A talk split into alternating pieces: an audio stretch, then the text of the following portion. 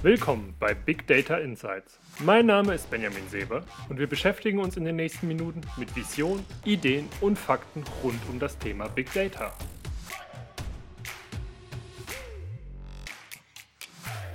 Heute beschäftigen wir uns mit dem Thema Big Data und Qualität. Und zu Gast ist dazu Ralf Forst vom Freien Institut für Datenanalyse. Ralf, magst du mal ein paar Worte zu dir sagen und wo du so herkommst und warum du dich das Thema Big Data Analyse und Qualität auch interessiert? Ja, hallo zusammen. Ähm, ja, wo komme ich her? Aus der Forschung eigentlich. Beim Fraunhofer hat es angefangen, ähm, auch mit großen Mengen, äh, Datenmengen umzugehen, zu verarbeiten und äh, für die Qualitätssicherung einzusetzen. Ähm, dann seit 2013 das Freie Institut für Datenanalyse, wo ich mich sehr stark auf die Datenanalyse ja, von kleinen, aber auch großen Datenmengen spezialisiert habe. Im Zusammenhang mit der DGQ auch für die Qualitätssicherung. Ja, vielen Dank. Ähm, wir haben ja heute doch ein recht breites Feld von äh, Big Data Analytics bis hin zur Qualität. Ich glaube, dass da sehr, sehr viel Potenzial drin ist heute in dem Thema, gerade weil wir ja irgendwo aus einer Ecke kommen im Bereich Qualitätssicherung, wo statistische Methoden schon lange verwendet werden, aber natürlich neue Themen wie zum Beispiel Predictive Quality Assurance eine Rolle spielen und immer mehr eine Rolle spielen äh, werden, weil einfach die großen Datenmengen da sind. Aber vielleicht zum Anfang erstmal, Ralf, was verstehst du eigentlich unter den Themen Big Data und Analytics, sodass äh, unsere Zuhörer auch so ein bisschen ein Verständnis dafür kriegen, ähm, was wir mit diesen Themen meinen? Mhm. Also ganz stark bezogen auf die Qualitätssicherung, es gibt eine Menge Daten. Was man mit den Daten macht, ist meistens unklar. Es gibt auch gute Beispiele in Firmen, wo sie auch durchaus genutzt werden, um eben halt ein bestimmtes Ziel zu verfolgen. Ich halte das mit Absicht relativ extrakt zunächst mal. Für mich ist die Analyse von Daten, ja, die vorliegen, nur sinnhaft, wenn auch wirklich ein Ziel damit verfolgt wird. Und Big Data verstehe ich nicht. Es gibt ja so ein bisschen das Modell der vier Vs, Volume, Velocity, Variety und äh, die, die, die Wahrheitsgehalt. Ähm, der Daten, sehe ich gar nicht so, so stark daran aufgegangen. Ich würde Big Data immer lieber als einen Prozess mit einem Ziel verfolgen. Und die Ziele kann man verschiedene Ziele natürlich, wenn man die Qualitätssicherung betrachtet, ja aufführen. Das oberste Ziel ist meistens eine ja, Gewinnsteigerung, Umsatzsteigerung, ähm, auch mittels eben halt der Qualitätssicherung. Und dann wird das, kann man es immer weiter runterbrechen. Wie kann ich das erreichen? Und ähm, einfaches Beispiel, was ich da gerne immer nenne, ist eine Gut-Schlecht-Prüfung. Das kann man manuell machen, das kann man automatisiert machen, das kann man mittels verschiedener Methoden machen, aber am Ende verfolgt man das Ziel natürlich, dass am Ende eines Fertigungsprozesses in der Industrie beispielsweise qualitativ hochwertige Produkte entstehen und nicht äh, dem Anspruch entsprechende Produkte aussortiert werden können. Und dort Big Data Prozesse, ich spreche mit Absicht von Prozessen, ähm, ja, zu implementieren, kann am Ende durch ja, mehrere Ziele verfolgen. Das kann entweder ein aktives Ziel sein, dass man ähm, eben halt äh, wirklich eine Steuerung des Prozesses hat, dass die Teile aussortiert werden, ein passives Ziel in dieser Hinsicht, dass die ähm, Produkte, die Teile, die eben halt mangelhaft sind, dann äh, manuell von jemand ähm, aussortiert werden müssen oder im Reporting ein schlichtes, was ja auch passiv ist, was am Ende von einem User interpretiert werden muss. Somit äh, Big Data davon zu sprechen, in der Qualitätssicherung würde ich gar nicht mehr immer diesen Fokus auf insbesondere das Datenvolumen legen und das ähm, die, die, die, die Variety der Daten, also wie, was für verschiedene Datentypen habe ich überhaupt, sondern eher, wie kann ich die in einen Prozess integrieren, so dass es am Ende einen Mehrwert hat für die Qualität. Danke dafür schon mal. Was, was, was denkst du, wenn du jetzt über das Thema Datenanalyse nachdenkst, gerade in so einem Prozesscharakter? Was ja bis jetzt immer schon existiert hat, war natürlich das Thema, dass ich am Ende von einem Prozess jedes zehnte Teil zum Beispiel überprüfe und schaue, gibt es denn statistisch Signifikanz, dass ich mehr schlechte Teile gerade produziere als vielleicht vor zwei Wochen.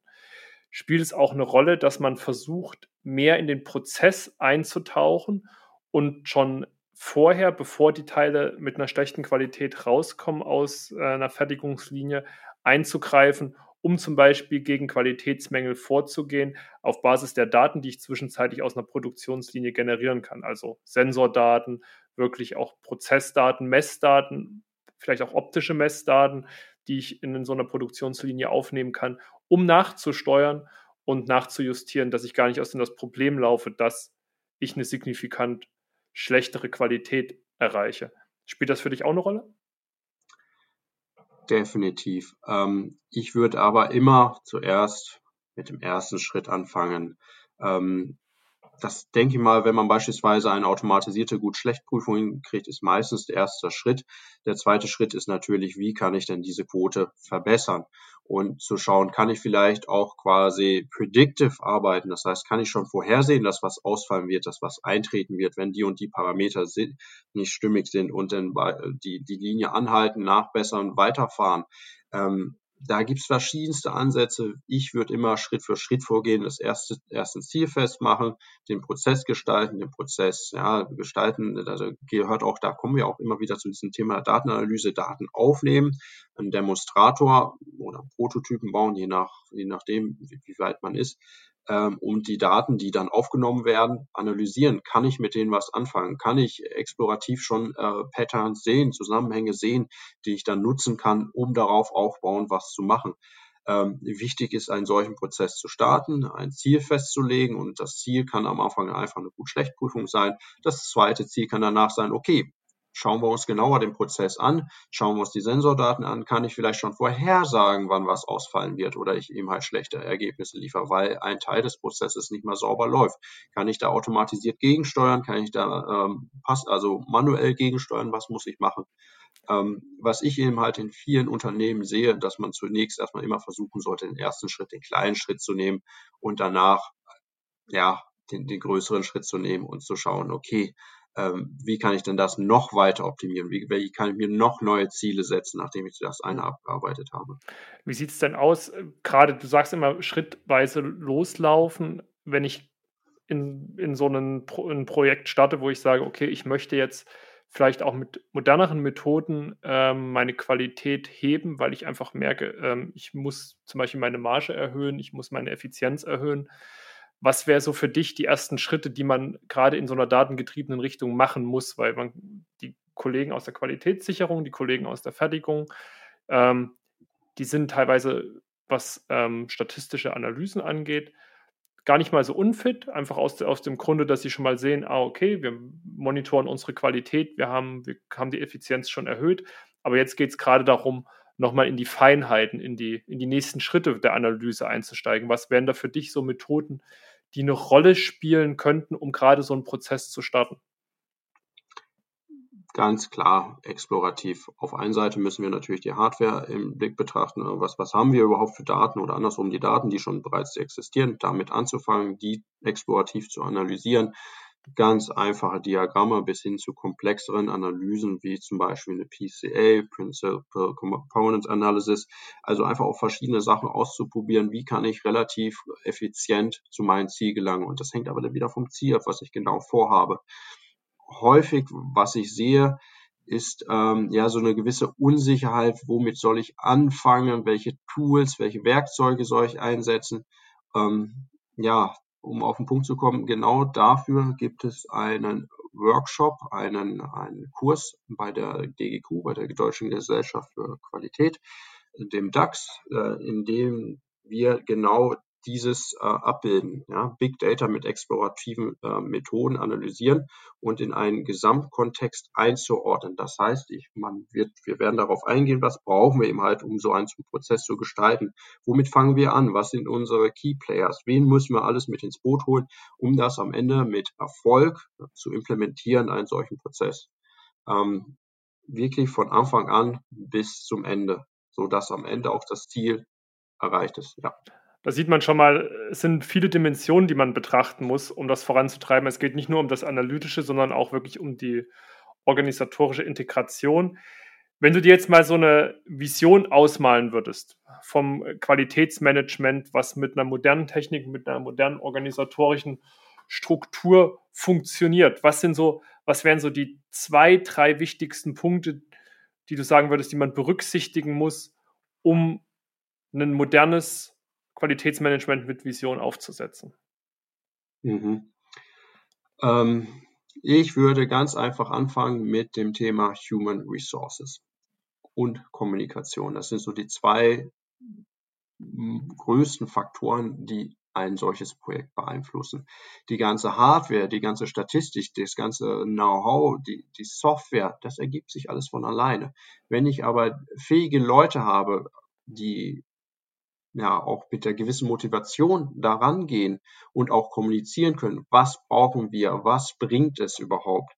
Das sind so die zwei Key-Faktoren. Ja. Einmal die Leute zu haben, die es umsetzen und natürlich auch dementsprechend das Know-how mitbringen. Also die, die, die, die zwei Sachen brauchen wir. Wir brauchen die Leute, wir brauchen das Know-how und ähm, ja, und insbesondere auch die Kommunikation, dass man äh, ein Qualitäts, äh, ja, jemand, der seinen Prozess sehr gut kennt, äh, die Qualitätssicherung dafür macht, aber von denen erwartet auch in, äh, in der Informationstechnologie viel zu sein. Ist schwierig. Oder auf der anderen Seite auch äh, von dem erwartet, äh, Richtung Geschäftsführung sauber kommunizieren zu können, was ist hier überhaupt Sache, warum brauchen wir das, was bringt das. Das muss geübt und trainiert werden, insbesondere in der heutigen Welt, wo alles deutlich komplexer wird als am Anfang.